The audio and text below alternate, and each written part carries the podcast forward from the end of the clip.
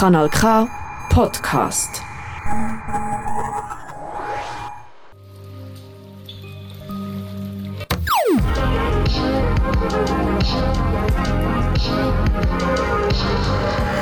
Kanal K. Kanal K.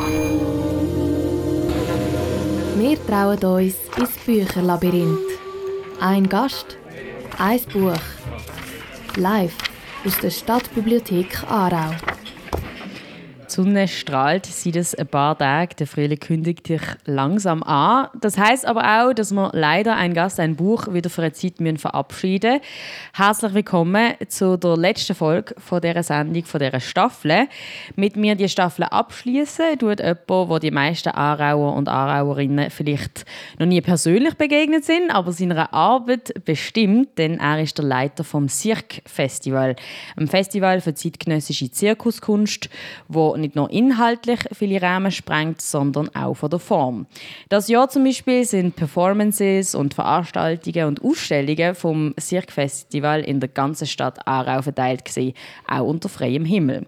Roman Müller, herzlich willkommen, schön bist du. Guten Morgen und merci für die Einladung. Ja, ich habe es gesagt, äh, vor allem die letzte Ausgabe vom äh, Cirque Festival letzten Sommer ist sehr speziell gewesen. Das ist auch für dich äh, eine besondere Ausgabe gewesen. und du hast viele gute Erinnerungen, oder, an die Ausgabe. Ähm, in diesen Bedingungen ist es sicher immer etwas Spezielles. Wie plant man etwas? Wie macht man etwas? Wie geht man dran? Äh, aber für mich so ein entscheidender Moment ist eigentlich wie ein Jahr vorher gewesen für die, für die Ausgabe vom Festival. So wie eine Umstellung vom Denken eigentlich. Äh, nicht daran denken, was sind eigentlich die Probleme durch die ganze Situation, mhm. sondern plötzlich auch umstellen, äh, was ermöglicht es. Ja. Und da hat es eigentlich auch wahnsinnigen Freiraum gegeben für die, die es vielleicht nicht wissen, das Cirque Festival findet ja nicht jedes Jahr statt, sondern einmal, äh, alle zwei Jahre eben. Und im 2020 ist quasi ist das Cirque Festival nicht gewesen. Und du hast dort eigentlich müssen bestimmen, okay, was machen wir nächstes Jahr, aber das sind ja wahrscheinlich noch unglaubliche Unsicherheiten gewesen. Du hast aber auch von einer Narrenfreiheit geredet, also es hat eben wie positive Möglichkeiten gesehen. Was sind die positiven Möglichkeiten gesehen? Äh, Sachen wie ganz anders angehen und sich eigentlich wie die Möglichkeit erlauben, immer wenn man etwas Neues angeht oder anders macht, kann es scheitern. Mhm. Und es ist so, wie man gewissen, es wäre ein gewisses Verständnis gewesen. Oder viel mehr als in normalen Zeiten. Und in dem Sinn gibt es eine gewisse Narrenfreiheit. Oder einfach auch so Möglichkeiten wie, äh, ähm, das war im Endeffekt etwa drei Monate, äh, Stadtmuseum fast zu haben. Mhm. Und das sind Sachen, die in normaler Zeit eigentlich eben nicht passieren, weil jede Struktur hat seine, äh, seinen eigenen Rhythmus, sein eigenes Programm und plötzlich ist das alles einfach bei jedem durcheinander. Und da ist in einem Gespräch, bei einem Kaffee eigentlich so die Idee entstanden, hat der Marc gesagt, ja, bei uns das Programm ist so durcheinander, wir könnten euch ein Museum für zwei, drei Monate geben. und das sind eigentlich, das ist so da, wo ich meine, die, die Möglichkeiten, die oft sonst einfach nicht passieren, weil jeder in seinem, in seinem Film läuft. Mhm. Also eigentlich ist Corona dort ein bisschen wie eine Chance gewesen. Ja, oder einfach so irgendwie das Fokussieren vielleicht, was ermöglicht und ja. nicht, was es verhindert. Ja. Also auch durchs, aus dem Negativen etwas Positives zu machen und äh, aus der Unplanbarkeit etwas Gutes zu machen. Würdest du das so bestätigen? ja, irgendwie schon. und nachher, also so, äh, im Endeffekt ist es natürlich schon irgendwie, äh, da habe ich ja eigentlich erst nach dem Festival gemerkt, es war schon eine anstrengende Zeit gewesen, so das ja. halbe Jahr vorher irgendwie, das einfach auch auszuhalten, also für sich selber auch die Ungewissheit auch. Also einfach, äh, wo du gemerkt hast, ah, einfach so die gewisse Entscheidung, aha, diesen Weg gehen wir und sich nicht, wie äh, nicht irritieren Weil es sind ja, irgendwie äh, mit der Zeit schon Leute auf mich zugekommen und haben gesagt, hey, ihr könnt immer noch verschieben. Und mhm. habe ich gesagt, vorne fangen wir nicht an. Also verschieben her, ist außer Frage gestanden, immer? Es war mehr die Suche nach Wegen, gewesen, wie könnte man das Live-Moment gleich haben aber eigentlich Ansammlungen von Leuten verhindern. Das ist so, Also eine normale Vorstellung, man geht zu einer gewissen Zeit an einen gewissen Ort, die geht vielleicht eine Stunde, dann geht man wieder, gibt eine Ansammlung. Aber jetzt zum Beispiel so gewisse performative Elemente wie ein Nick Steuer, der nachher über vier Tage, etwa sieben Stunden pro Tag, seine Felsen versucht, ins Gleichgewicht zu bringen. Mhm. Dann kannst du mal irgendwann zulaufen, eine halbe Stunde bleiben. Hat andere gegeben, sind Stunden dort. Gewesen. Aber einfach alles, was eigentlich in diesen Bedingungen die Ansammlung von Leuten irgendwie geschickt umgeht. Oder ein, ein Spaziergang rückwärts durch die Stadt. Also das ist ein äußerst aufwendiges Projekt, das klingt so banal.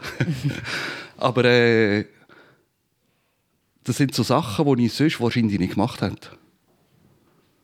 Das sind eben so die neuen Formen, wo, wo durch die Zeit eigentlich dann eben auch wie entstanden sind. Weil das ist ja auch nicht unbedingt etwas, was man jetzt mit Zirkuskunst so sofort würde irgendwie in Verbindung bringen äh, eigentlich wahrscheinlich überhaupt nicht. Kann man sich fragen, was daran jetzt zirzensisch ist. Aber irgendwie, zum Beispiel der Rückwärtsgang durch die Stadt.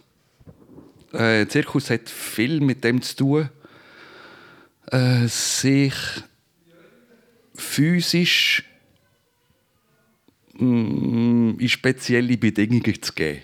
Auch als Publikum? Also so zum Beispiel jetzt blöd, ein Trapez. Mhm. Das ist jetzt nicht das, was man alltäglich macht. Nicht unbedingt. Und jetzt rückwärts eine Stunde lang durch die Stadt laufen, wo du alles über eine Linie folgst, mhm. also wo du nicht musst rückwärts schauen musst, ist eine physische Erfahrung. Und in dem Sinn ist für mich ein Tirzensis Element drin, oder etwas, das für mich einen Anknüpfungspunkt äh, gebracht hat, oder wie Nick Steuer mit den Felsen. Äh, Scheitern ist immer Teil davon was er seine Steine eben nicht ins äh, Gleichgewicht bringt. Und es ist rein die physische Aktion, die erzählt. Und nicht das Spiel, wo die Aktion interpretiert. Aber was auch sehr spannend ist, ist doch das, dass ähm, so die Grenze zwischen Performenden und Zuschauer irgendwie so verflossen ist, so wie ich das höre. Also es, ist, es gibt nicht mehr so die Hierarchie, okay, das sind eben die, wo, wo, wo, wo vorzeigen und dann geht das eben genau eine Stunde oder, oder kürzer oder länger, sondern eben, man, ist, man wird Teil eigentlich so wie von der Show. Äh, oder man muss vielleicht auch seinen Platz ein bisschen mehr finden, was ist man jetzt als Zuschauer. Mhm, man mhm. hockt eben nicht einfach in seinem Sessel, äh, es ist dunkel und ich schaue dem Geschehen zu, sondern äh, wie schaue ich nicht Steuer? Mhm. Gehe ich nur fünf Minuten hin, ist es passiert nicht viel. Aber wenn ich eventuell immer wieder in komme oder über Stunden dort verweile, äh, ich kann erst eine gewisse Magie entwickeln oder das wirklich das Eintauchen. Mhm.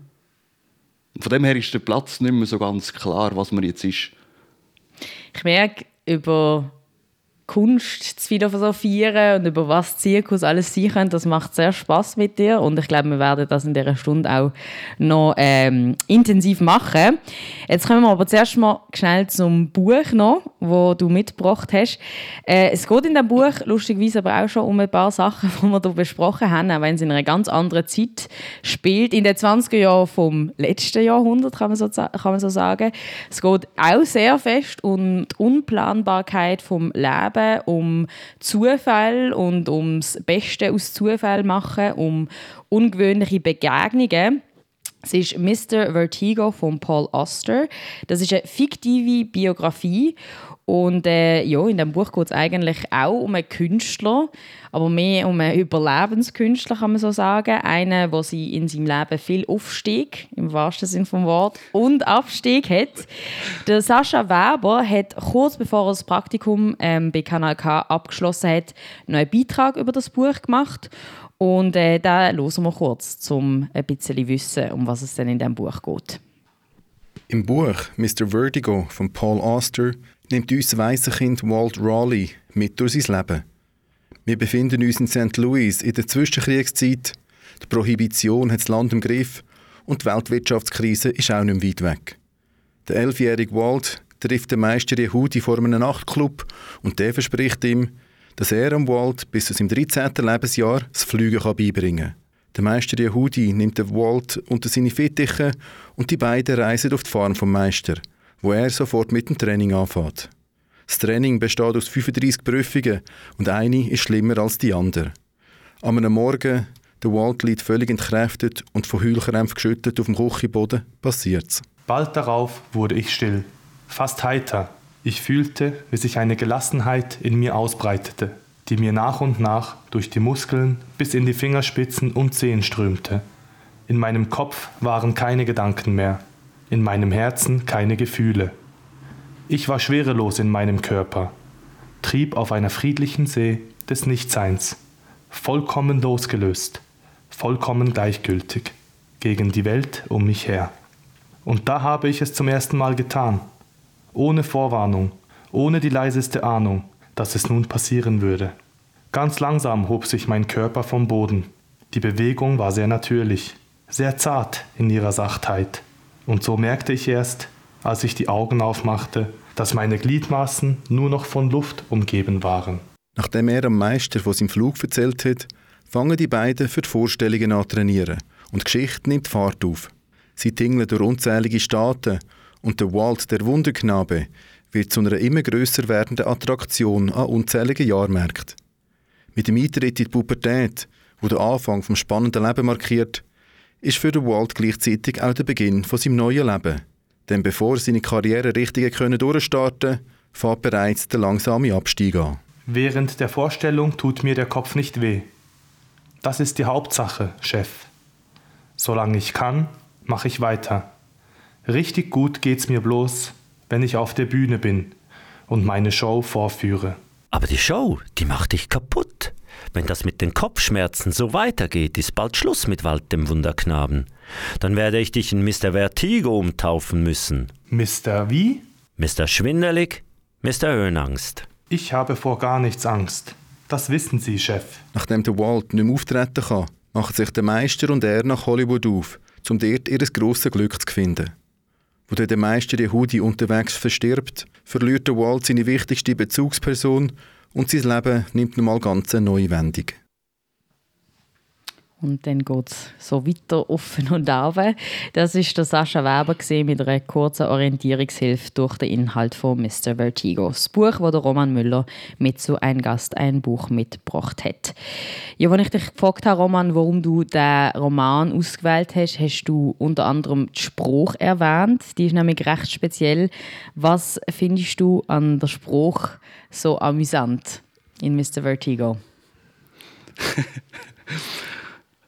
Äh, es ist einfach amüsant. Also, sie, hat, sie hat eine rechte Unkorrektheit. Äh, mhm. äh, eine gewisse Frechheit, Sch Schnoddrigkeit irgendwo auch. Und vor allem, ich habe es äh, auf Englisch gelesen und dort finde ich wirklich, ist einfach sehr amüsant.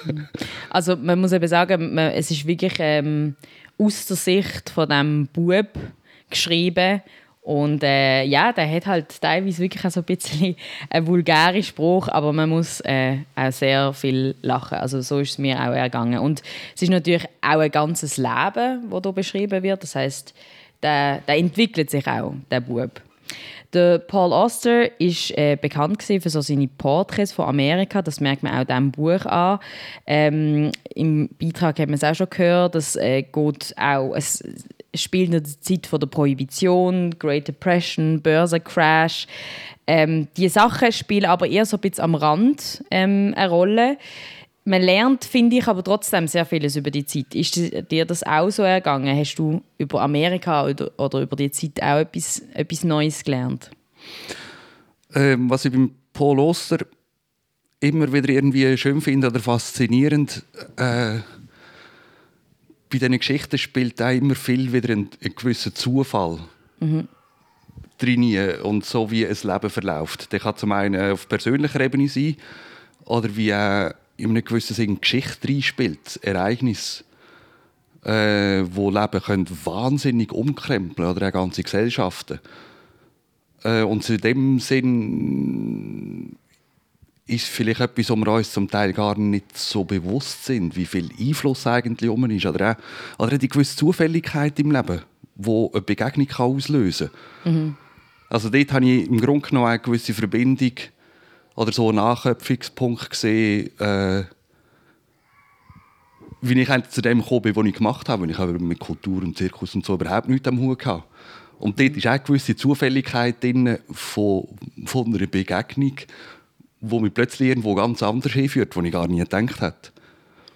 Ja, wir haben jetzt vor allem von dem Teil gehört, wo eben der Walt zu, zu einem Artist wird, wo dann eben durch ganz Amerika reist.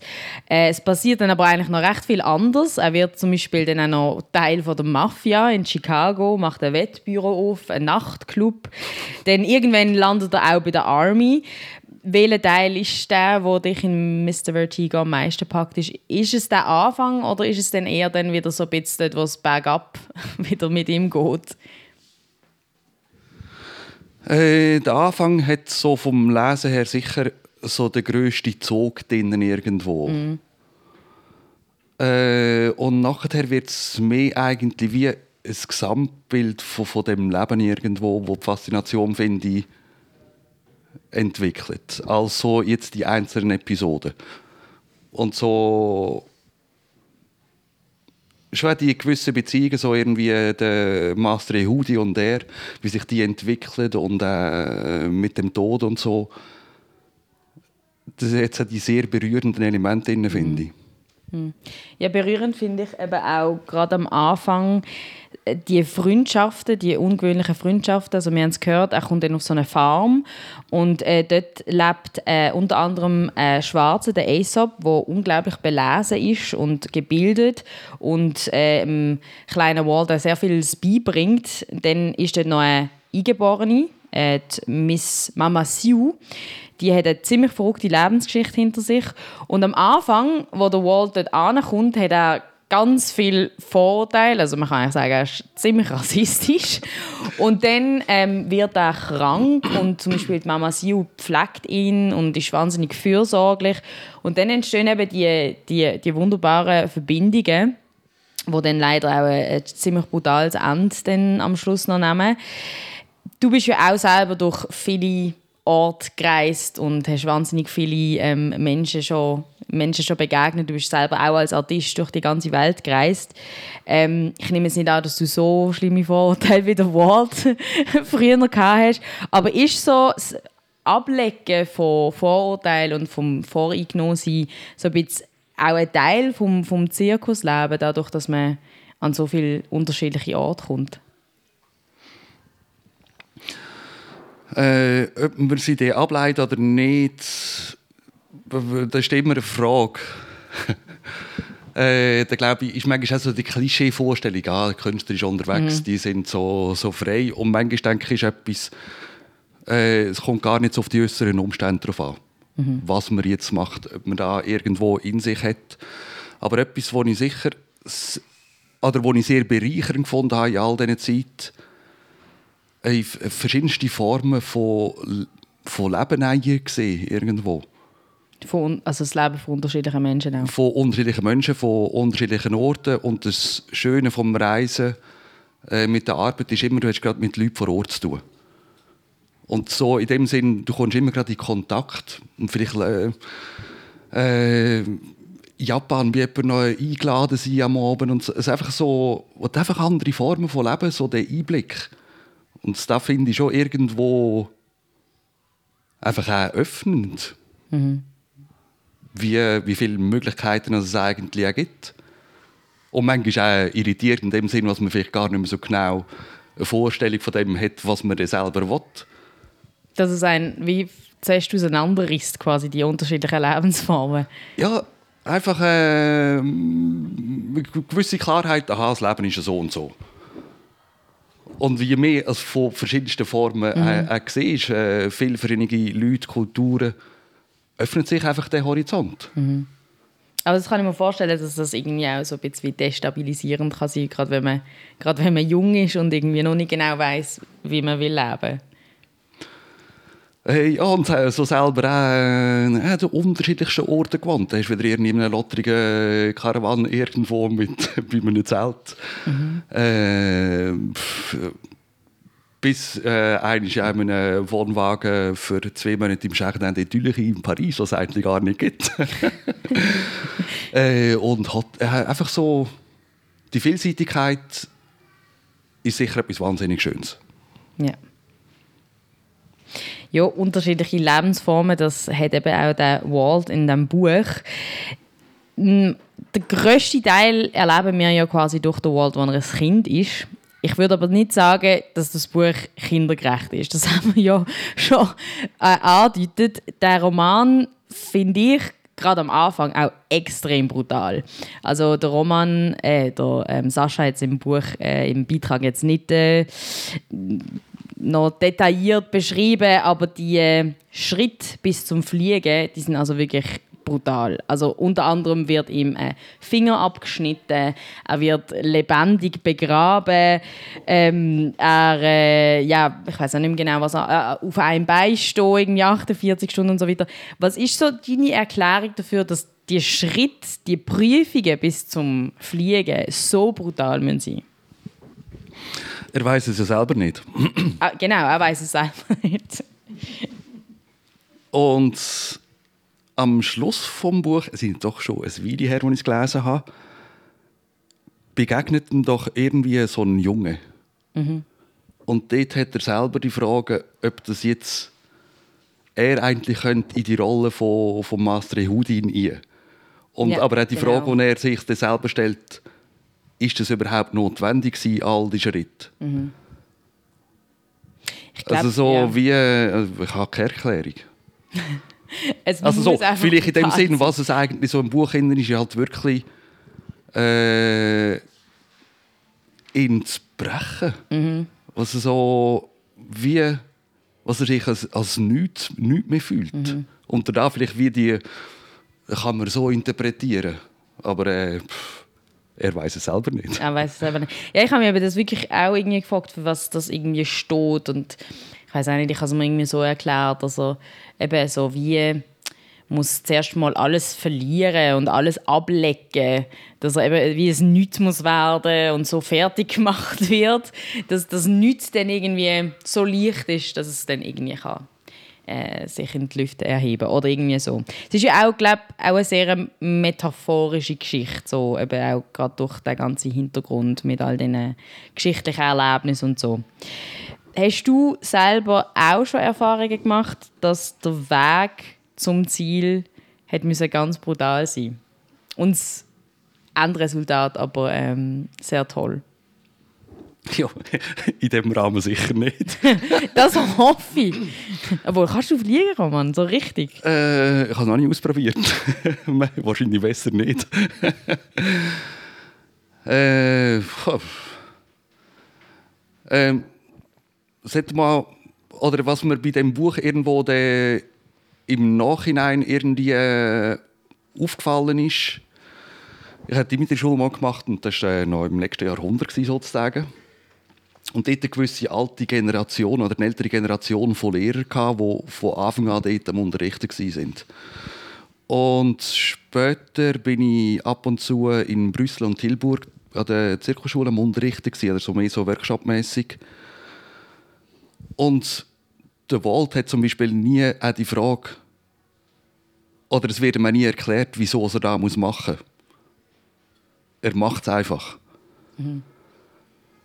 Äh, und da habe ich eigentlich wie bei der Dimitri-Schule, bei dieser Generation von Lehrern, das nicht erklären, wieso als man jetzt etwas macht, wie der Aufbauschritt ist und was das Ziel ist. Wie zuerst über das Hirn erfassen, aha, aus dem und dem Grund mache ich da, weil da bringt mir da und da und dann kommt der nächste Schritt. Sondern vieles, wo du über drei Jahre geschafft hast, ist erst Jahre später eigentlich so ein bisschen die Erkenntnis, aha, darum. Hast du ein Beispiel? Es waren meistens sehr banale Grundübungen. Ja.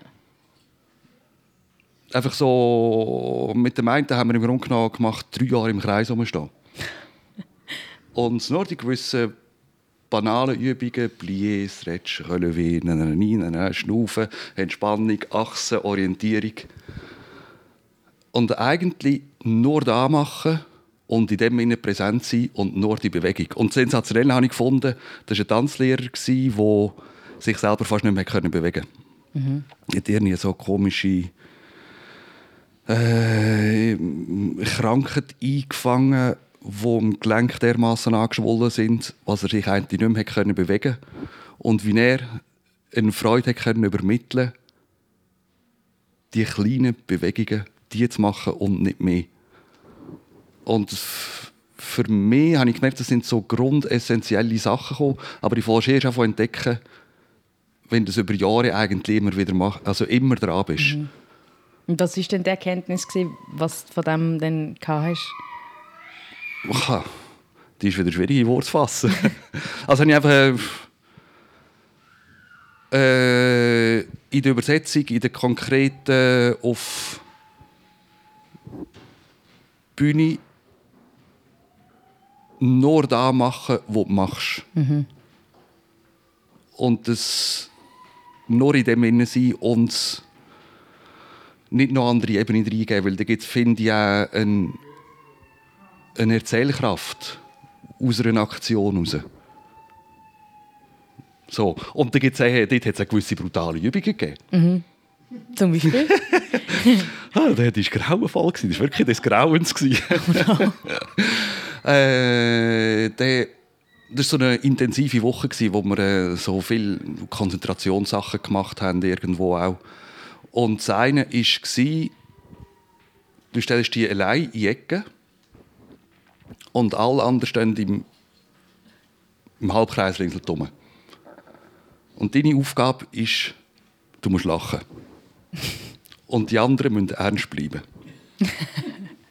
Für wer war es brutaler für die Person? Ja, da machst du die, die absurdesten Phasen durch, weil am Anfang bist, bist du einfach am Forcieren zu lachen. Mhm. Und du fühlst dich so miserabel, weil alle schauen dich einfach ernst an. Niemand verzieht eine Miene. und du wirst, du wirst halb krank. Äh, und manchmal passiert, äh, ist dir passiert, das Lachen ist eigentlich eine gewisse Form von physischer äh, Stimulation irgendwo, mhm. wo du einfach wie ein Lachen kannst erzeugen Und wenn du den Punkt geschafft hast, was ernsthaft hast, also wirklich hast müssen von lachen, ist aber wahnsinnig interessant gewesen. Da ist das wie gebrochen, weil die anderen nicht mehr können ernst bleiben. also das sind wirklich Phasen, die du machst, äh, das ist schon ein ziemlich ein bleibendes ähm, Ereignis gewesen, sozusagen. Mhm. Aber immer noch nicht gegen Wald seine Abenteuer. So brutal. Tun sie jetzt auch nicht. Ähm, die erste Musikwunsch passt hier sehr gut zu dem Thema. Er heißt Le Cirque fait mal. Der Zirkus macht weh. Von Dimitri de Perrault. Das Lied hat aber für dich auch noch eine ganz andere persönliche Bedeutung, als dass es jetzt eben einfach nur zu dem Buch passt. Äh, jetzt, es ist nicht ganz so direkt, aber äh, die Truppe, wo Dimitri Musik dafür gemacht hat, äh, ist die Truppe gsi, wo ich das erste Mal die neuen Formen von Zirkus gesehen habe. Hm. Also wo ich, ich hätte ja nie Zirkus machen. Ich habe Dimitri Schule gemacht, jongliert und bla bla bla. Äh, und dann haben wir einen Ausflug gemacht im zweiten Jahr auf Lausanne, äh, das Stück schauen äh, und da äh, hat man das komplette Bild vom Zirkus auf den Kopf gestellt. Und plötzlich klar, ah, das ist auch nicht was. Also von dem her war so, so einer von diesen Meilensteinen, wo, wo wir mit dieser Welt in Verbindung gebracht haben. Über das Und der Zirkus macht schon ein bisschen weh. Über das würde ich sehr gerne ähm, noch äh, nachher reden. Also nicht mehr über, warum das Zirkus weh macht, sondern eher, was dich begeistert hat. Äh, machen wir doch jetzt aber zuerst noch schnell eine kleine Musikpause und äh, treffen uns später wieder.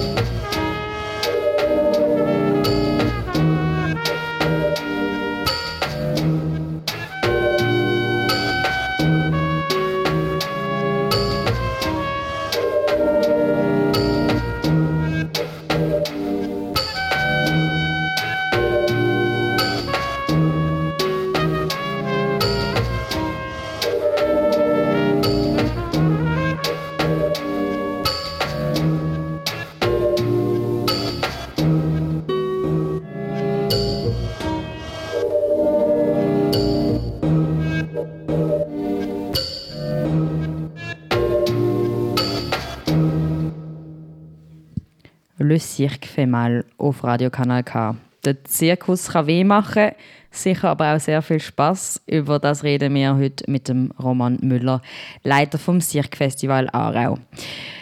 Du hast es vorher schon angedeutet, du hast als Kind nichts mit Zirkus am Hut gehabt und hast aber trotzdem Dimitri-Schule im Tessin gemacht, die berühmte Zirkusschule. Wie ist das gekommen? Äh, ich bin in einem kleinen Dörfli aufgewachsen. und irgendwie ist äh, Jonglieren und Diabolo irgendwie mal dorthin gekommen. Und haben das irgendwie im Sommer immer wieder gemacht. Äh, und dann habe ich mal... Und irgendwann im Endeffekt war eine Begegnung mit Leuten, die, die irgendwie auftreten und mit so Zeugs machen. Dann habe ich zugeschaut und dachte, das kann ich auch. also jetzt ein bisschen banal gesagt. Äh, und äh, dann, zwei Wochen später hatte ich den ersten Auftritt mit denen. Und im Grunde genommen lebe ich seitdem von dem.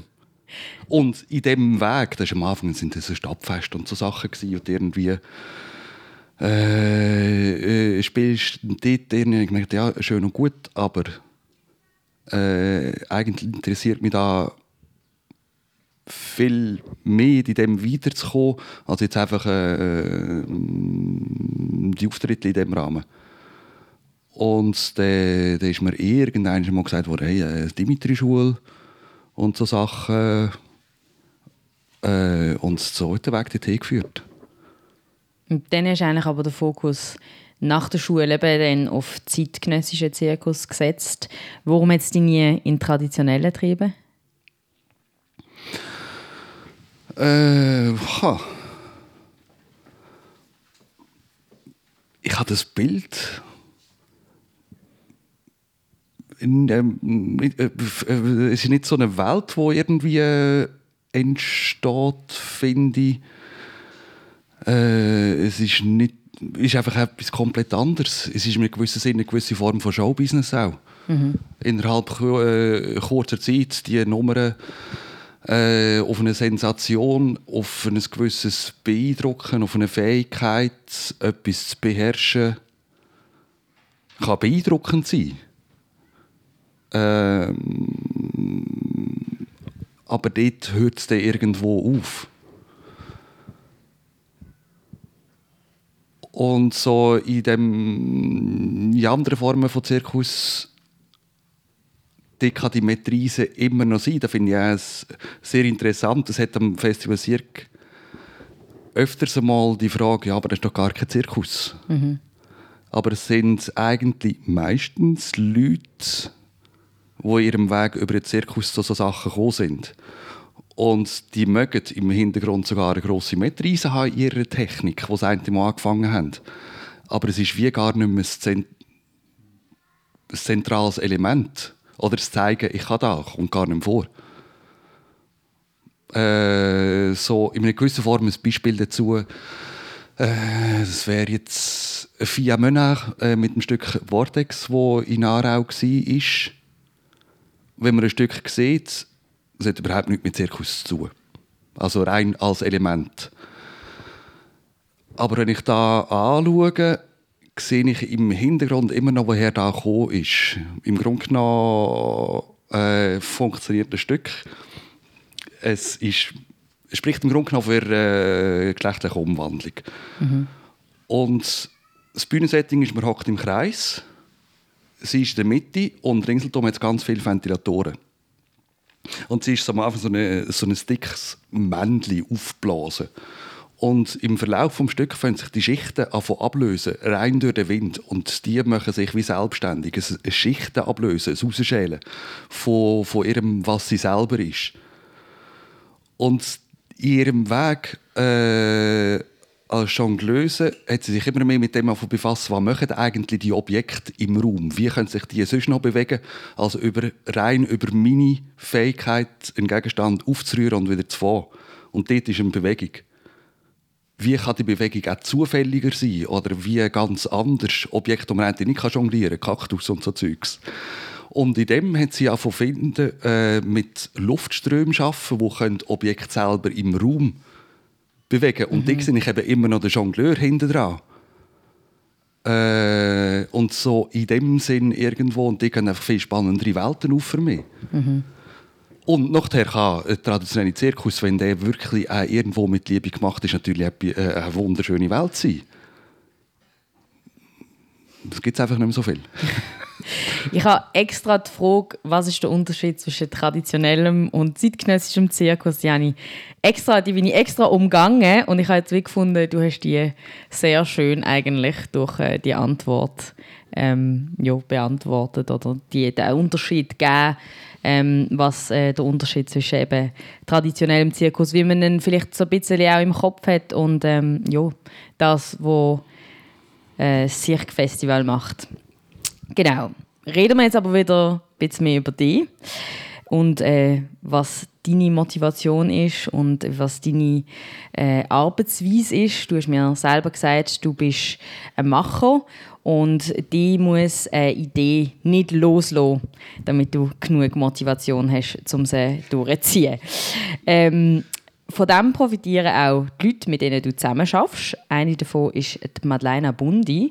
Mit ihr hat Sascha Weber geredet und was sie sonst noch an dir schätzt, das hören wir jetzt.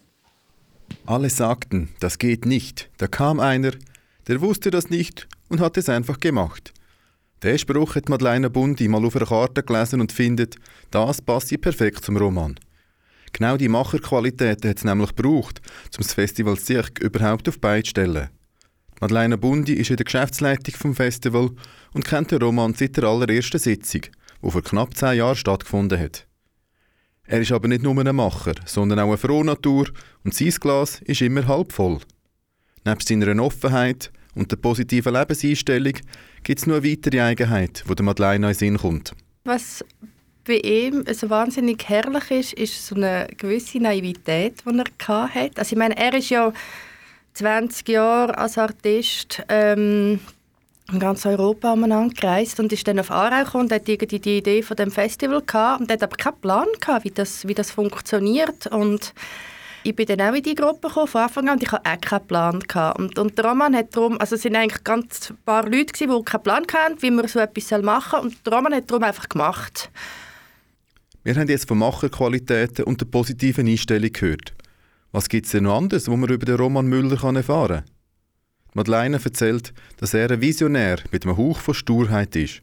Er lebt Zirk und seine Gedanken kreisen nonstop ums Festival. Aber nicht etwa um die aktuelle Ausgabe. Er schmiedet schon Pläne fürs 25. Wenn der Roman sich für eine Idee entschlossen und ein Bild im Kopf hat, wird es jeweils schwierig, daran zu rütteln. Etwas, was der Roman sicher auch nicht macht, ist sich auf alten Erfolg ausruhen. Er schaut dort schon sehr fest drauf, auch mit den Produktionen und allem immer noch. Also er ist, er ist dort sehr kritisch. Also wenn er wirklich, also ich habe manchmal Sachen, ich das Gefühl, hey, komm, das ist doch jetzt okay und, und da, da kann man doch jetzt bringen und so. Und also für ihn ist es nicht genug gut. Also dort ist er wirklich heute noch sehr selbstkritisch.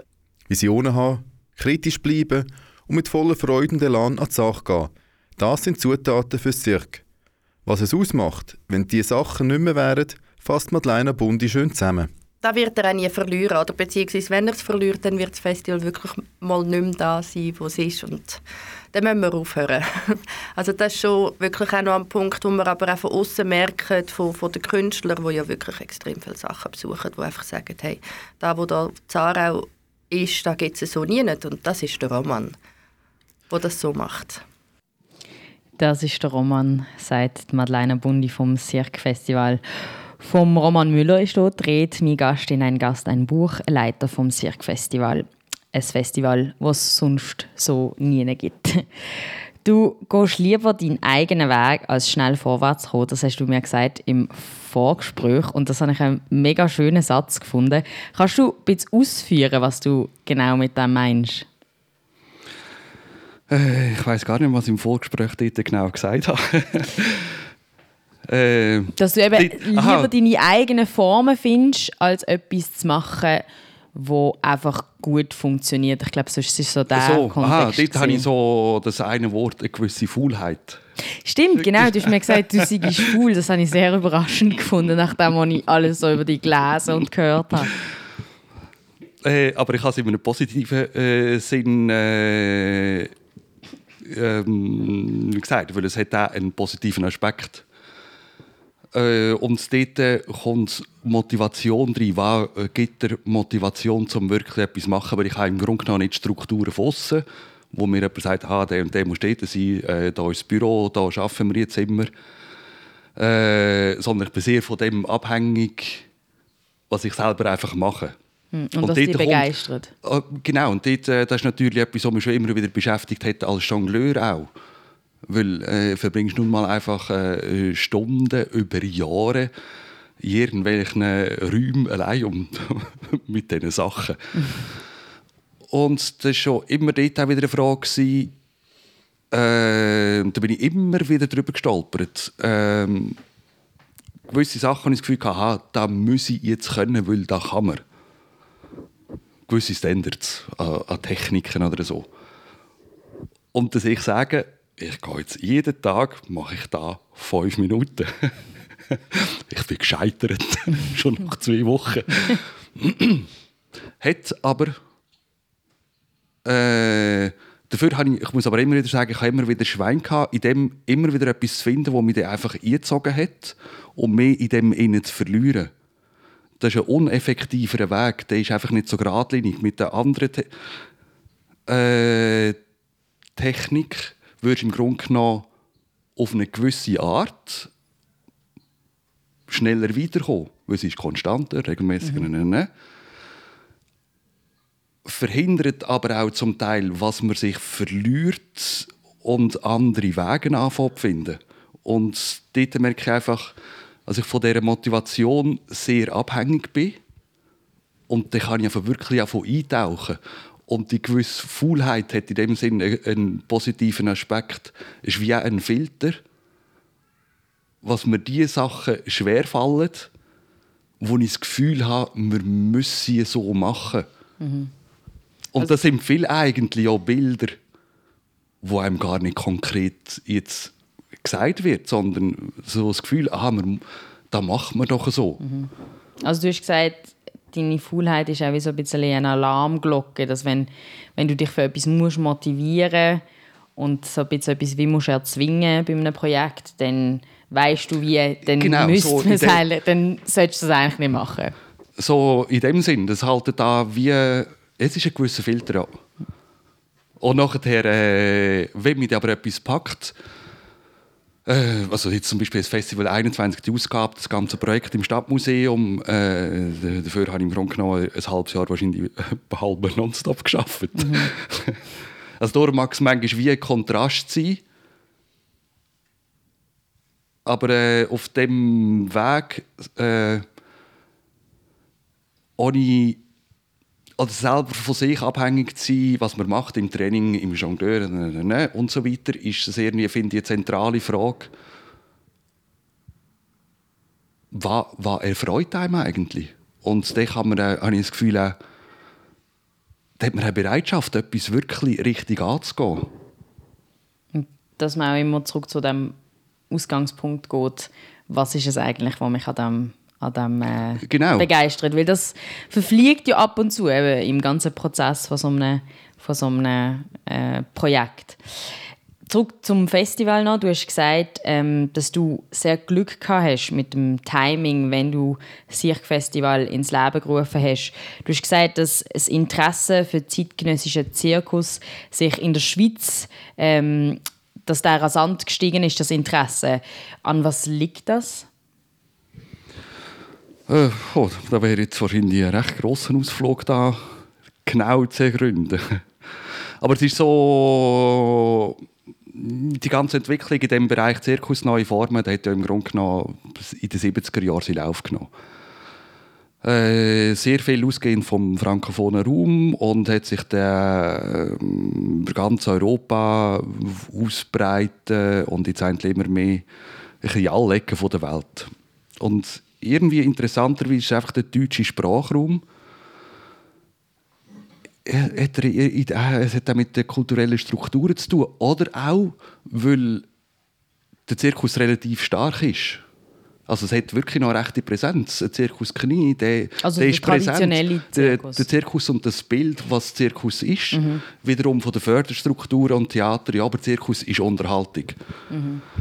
Ähm, das sage ich jetzt so im Vergleich zum Beispiel Finnland oder so, was sich wahnsinnig schnell entwickelt hat in dem Bereich, hat eigentlich keine Zirkustradition und in, Zirkus hat's, äh, in der Schweiz hat es eine sehr grosse Zirkustradition.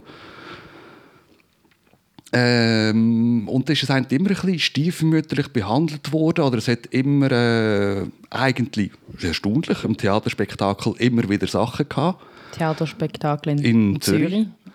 äh, wo ich aber Gespräche hatte, in Bezug auf Festival und Förderung und so weiter, der ist gesagt, ja, aber das ist ja kein Zirkus, das ist, ja, das ist im Theater, das ist nicht Zirkus. Ich dachte, Doch, das ist Zirkus. Ähm, und dort hat sich in den letzten zehn Jahren einfach viel zu tun. Festivals sind entstanden, Örtlichkeiten. Es gibt eigentlich auch erstaunlich viele Schweizer Artisten, die sind aber meistens im Ausland, weil sie dort dann halt die Schulen besuchen. Aber auch so eine gewisse Bewegung, was die Ersten wieder anfangen, in der Schweiz zu arbeiten, weil es an von Möglichkeiten geben. Und das ist so, so in das Umfeld. Es hat einfach eine Aufmerksamkeit hat sich langsam entwickeln. Und trotzdem hast du in einem Interview gesagt, dass Begeisterung eben für Zirkuskunst an anderen Orten, oder du hast ja jetzt schon gesagt, ja, viel grösser kann sein. Also du hast in Buenos Aires zum Beispiel einen Auftritt gehabt, von dem hast du mir auch erzählt. Äh, in Paris hast du eine eigene Kompanie gegründet. Ist es denn nicht irgendwie auch bisschen, kann es nicht auch ein bisschen frustrierend sein, das an einem Ort zu machen, wo das eben noch nicht so etabliert ist und ähm, ist die Verführung nicht zu groß, einfach an einen Ort zu gehen, wo, ähm, ja, wo man vielleicht auch auf mehr Leute trifft, wo seine Leidenschaft teilt. Äh, das zum Teil schon. gewesen. Ich war ja auch viel in Frankreich. Gewesen. Einfach auch, weil irgendwo ein Umfeld mehr herum war, jetzt vom künstlerischen Schaffen her. Und das Festival, überhaupt die Idee vom Festival, die ist aber auch Zara auch in der Reithalle entstanden. Also die hat, ich habe gar nie davon geträumt, ich will ein Festival zu machen. Ich habe mich nie in dieser Rolle gesehen. Ich habe nie Zeugs organisiert. also von dem her vielleicht auch, was, muss man alles machen? äh, und von dem her habe ich gar nie überlegt, aha, äh, da aneinander nur zu machen. Und es hat aber auch, äh, ist auch eine Chance, wenn es der auch noch nicht so besetzt ist. Also jetzt in Frankreich, da, da sind viel mehr Strukturen oben, aber es ist auch sehr viel hierarchischer strukturiert und so weiter. Und sich, es hat auch eine gewisse Einfachheit, wenn etwas neu ist. Es gibt schneller eine gewisse Aufmerksamkeit, vielleicht. Mhm. Und da in einem Feld, das schon sehr besetzt ist, mhm. es hat alles seine Vor- und seine Nachteile. Das ist sehr spannend zu wissen, dass es eben auch eigentlich Vorteile gibt, noch etwas, äh, ja, eben wirklich eigentlich auch ein bisschen von Null auf aufbauen, oder? Und dass es da irgendwie mehr Chancen gibt. Du umgehst, äh, du umgehst aber auch die Frage, hast du mir gesagt, ähm, was will das Publikum? Also was will jetzt in dem Fall Aarau? Warum machst du das? Äh, das ist zum Beispiel ein Antwort, die ich früher nicht gerne gehört habe, als ich selber unterwegs war, mhm. von Veranstaltern, die gesagt haben, ja, aber das ist nicht für mein Publikum. Mhm. ja. Und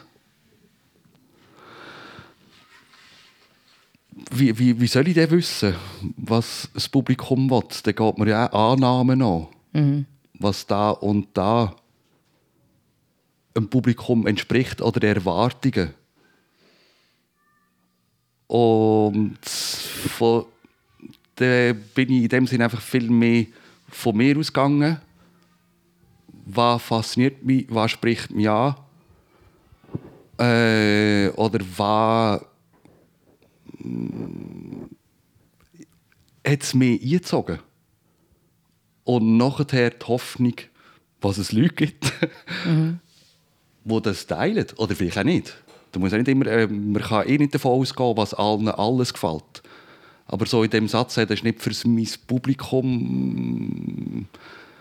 Das ist eine Denkweise, die ich in einem gewissen Sinne nicht wollte. Ja. Und nachher kommen natürlich schon auch die ganze Überlegung. Aha, eine gewisse Struktur des Programms, eine gewisse Vielfältigkeit oder so. Das sind nachher die Überlegungen, die mit dieser Frage schon auch natürlich zu tun haben. Ähm, und da habe ich ihr gesagt, ich habe ein gewisses Schwein, was da, wo mich, also ein gewisses Glück, was da, wo mich fasziniert, was es auch andere Leute gibt, die das teilen. Was würdest du denn sagen, was braucht eine Performance oder eine Truppe, um Teil werden vom Cirque Festival? Äh,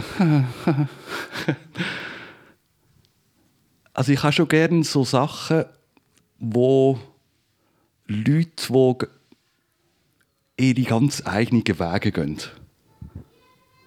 Also so mit einer eigenen Sprache findest, wo nicht Muster folgt zwingend. Und so ein Beispiel oder so. Äh, Claudio Selato mit Work. Äh, da haben wir im 21 gehabt und im äh, 17 war er recht mehr mit einem Stück da gewesen. und irgendwann in der Zwischenzeit haben wir wieder mal getroffen da sind wir am Schwätzen gewesen. Und ich fragte, wo bist du dran und so und er gesagt, ja, er sei am Haus renovieren.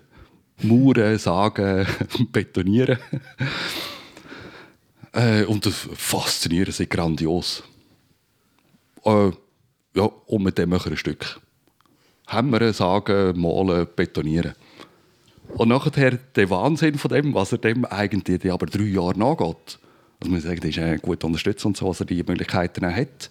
Aber sich einfach drei Jahre darauf einlassen, einfach mit Beton, Farbe und alles einfach anfangen arbeiten und da so lange einzutauchen und Wege finden für ihn, wo nachher nicht einem gängigen Sehbild oder Sehgewohnt oder einer gängigen Dramaturgie entsprechen, finde ich, hat eine gewisse Faszination einfach. Äh, oder einfach einen, einen gewissen Irrsinn irgendwo. Und so in dem Sinn sind es, glaube ich, so ein die gewissen Sachen, äh, wo ich ein suche irgendwo so mhm. die sehr persönlichen Zugänge zu, zu Sachen. Sehr schön. Machen wir kurz vor Schluss noch eine kleine zweite Musikpause. Ich fände es schade, wenn wir das würden. Du hast mir nämlich schon sehr früh eine riesige Musikliste geschickt und hast dich kaum entscheiden Wir haben es dann aber doch geschafft. Wir hören jetzt noch kurz Sigur Ross mit Inni Meyer Singur Whitley Singur.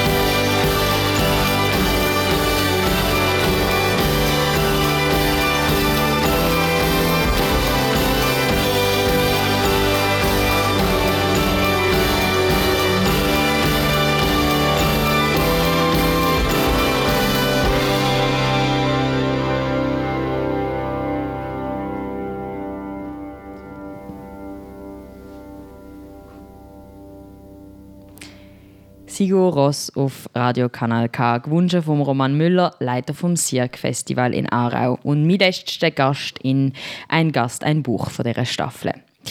Das Buch, das du ausgewählt hast für die Sendung Mr. Vertigo, kann man ja auch als ziemlich verrückten Roadtrip lesen. Der Walt, der Protagonist, durchlebt die wirklich unglaublichsten Erlebnisse an immer wieder unterschiedlichsten Orten in Amerika. Du selber, Roman, bist durch die ganze Welt als Artist äh, gereist.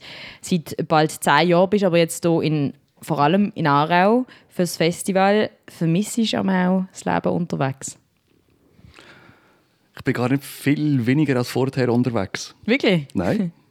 Also schon, schon weniger. Zeitlich. Äh, aber eigentlich besuche ich noch, bin noch viel mehr an Festivals und so. Also weil ich bin ja eigentlich wahnsinnig viel am Umreisen. Die, äh, die ganzen Stücke, irgendwie sind das schnell mal pro Jahr 150 Stück schauen. Mhm. Und äh, das ist eigentlich auch immer irgendwo, das ist selten in der Schweiz und von, von dem her äh, was schön ist, der Fokus vom Reisen hat auf eine gewisse Art gewechselt.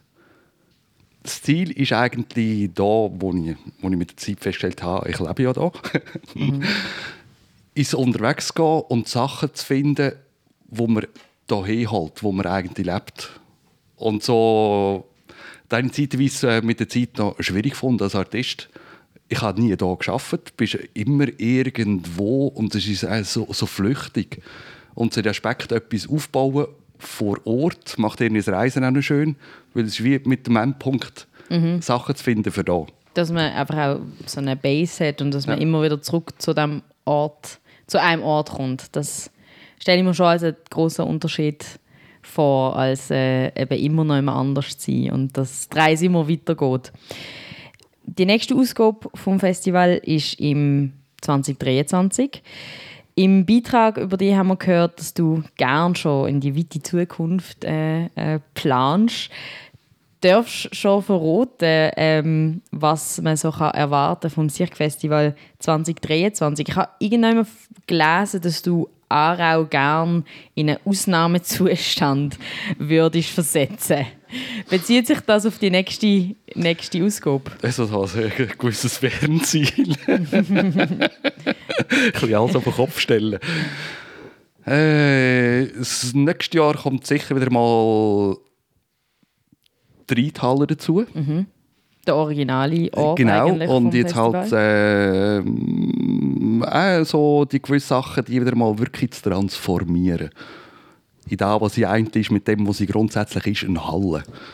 Mhm. Ähm, nachher sind es viele Sachen, so präzise kann ich jetzt... Es ist schon recht am Mensch da. Aber so jetzt so weiter Hinblick, einfach im 25. ist ja im Grunde genommen das 10-jährige Jubiläum. Okay. Also das ist aber der nächste, übernächste. Ah, ja, ja. Also manchmal denke ich mich schon weit voraus. ja, wir bleiben gespannt. Ich glaube, da freuen sich auch ganz viele drauf in Aarau auf äh, die nächste und die übernächste Ausgabe. Danke Roman, danke für deine Arbeit, danke für das belebte und belebende Gespräch und dass du deine Leidenschaft für ähm, Zirkus mit so vielen Leuten kannst teilen. Danke, bist du da Merci. Applaus.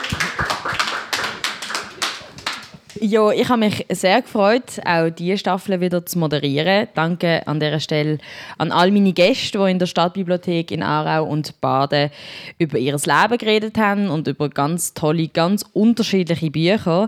Danke auch an Roland Bucher und an Samuel Losli für die technische Begleitung und natürlich äh, danke an die Stadtbibliothek Baden und Aarau, dass wir die Sendungen wieder mit Publikum und heute sogar ohne Masken haben dürfen durchführen Ich bin an Meier und verabschiede mich vorerst und hoffe bis bald. Ein ganz schönen Sonntag.